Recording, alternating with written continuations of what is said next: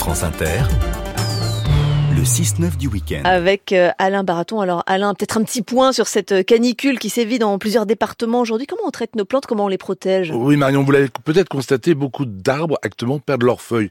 C'est une réaction normale par rapport à la canicule. Il faut distinguer sécheresse et canicule. Sécheresse, c'est le manque d'eau. Il suffit donc de rajouter beaucoup d'eau pour vos fleurs et vos arbres et la situation est rétablie. Plutôt le soir? Le soir ou le matin, jamais dans la journée, non pas pour des questions de brûlure, c'est une légende, il n'y a jamais de brûlure. Ah bon? Mais oui, pour une raison simple, c'est qu'avant que l'eau ne fasse loup, elle a eu le temps de s'évaporer. Non, mais il y a un problème de stress. La plante étant, j'allais dire, en mode euh, plein, euh, plein soleil, et vous lui mettez l'eau comme s'il pleuvait. Donc jamais euh, dans la journée. Et puis il y a la canicule. La canicule, ça n'a rien à voir. C'est comme si vous-même, Marion, vous aviez, comment dire, vous êtes sur la plage, en plein soleil. Vous allez boire beaucoup d'eau, mais ça ne réglera pas le problème du coup de soleil. Eh bien, c'est pareil avec l'arbre. Vous aurez beau mettre beaucoup d'eau, ça ne réglera pas le problème du coup de soleil. Pour se prémunir, l'arbre se sépare de son feuillage. On en voit beaucoup. On voit beaucoup de feuilles actuellement un peu partout sur les trottoirs et dans les jardins. Cela affaiblit le végétal. Et si les canicules, comme nous avons en ce moment, venaient à se reproduire trop souvent, les plantes risqueraient fortes, malheureusement, de ne pas y survivre. Bon, Alain Baraton, on va parler de choses un peu plus gaies aujourd'hui avec vous. La centaurée, l'une des fleurs les, plus appréciées de France. Et pourtant, son, nom ne me dit rien. Eh bien, vous n'êtes pas la seule, car sauf à être un amateur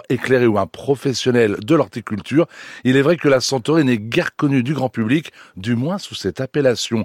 La centaurée est une fort jolie plante qui a toute sa place dans le jardin, d'autant qu'elle est peu regardante sur la nature des sols, et c'est bien, c'est l'actualité, elle résiste admirablement à la sécheresse. Mieux encore, elle ne demande aucun engrais pour être belle. Et comme d'habitude, Alain, il en existe une grande diversité. Près de 400 espèces, beaucoup sont des annuels et se sèment en mars, avril. Les autres sont vivaces et se plantent en automne ou au printemps.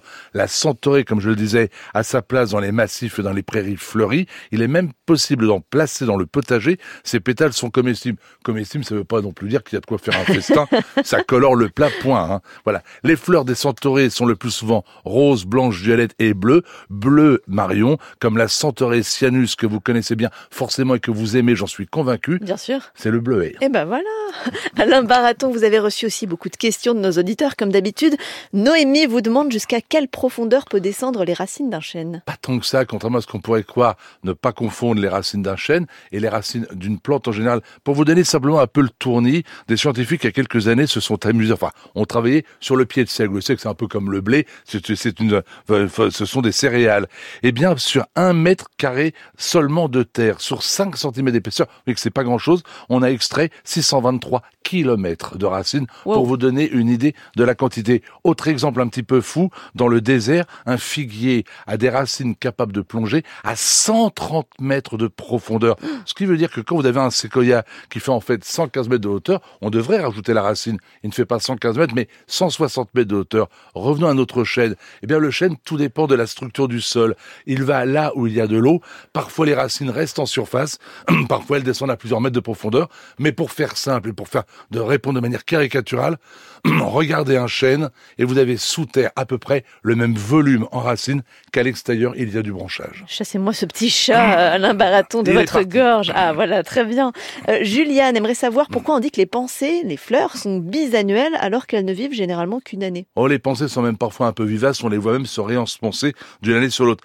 On va distinguer trois sortes de fleurs pour faire très simple. Les plantes dites annuelles, elles vivent pendant une année, elles se sèment au début du printemps et mortent à l'arrivée du gel. Les plantes dites vivaces, à savoir elles se réensemencent d'une année sur l'autre. Et les plantes bisannuelles, qui signifie qu'elles sont à cheval sur deux saisons, on les sème une année et elles fleurissent l'année suivante. Alors Claudine a un problème. Mes melons ont les fruits marqués de cercles bruns et le feuillage qui se tache de brun. Que se passe-t-il? Ça s'appelle un champignon. Le champignon nuile rouge. J'ai pas dit huile.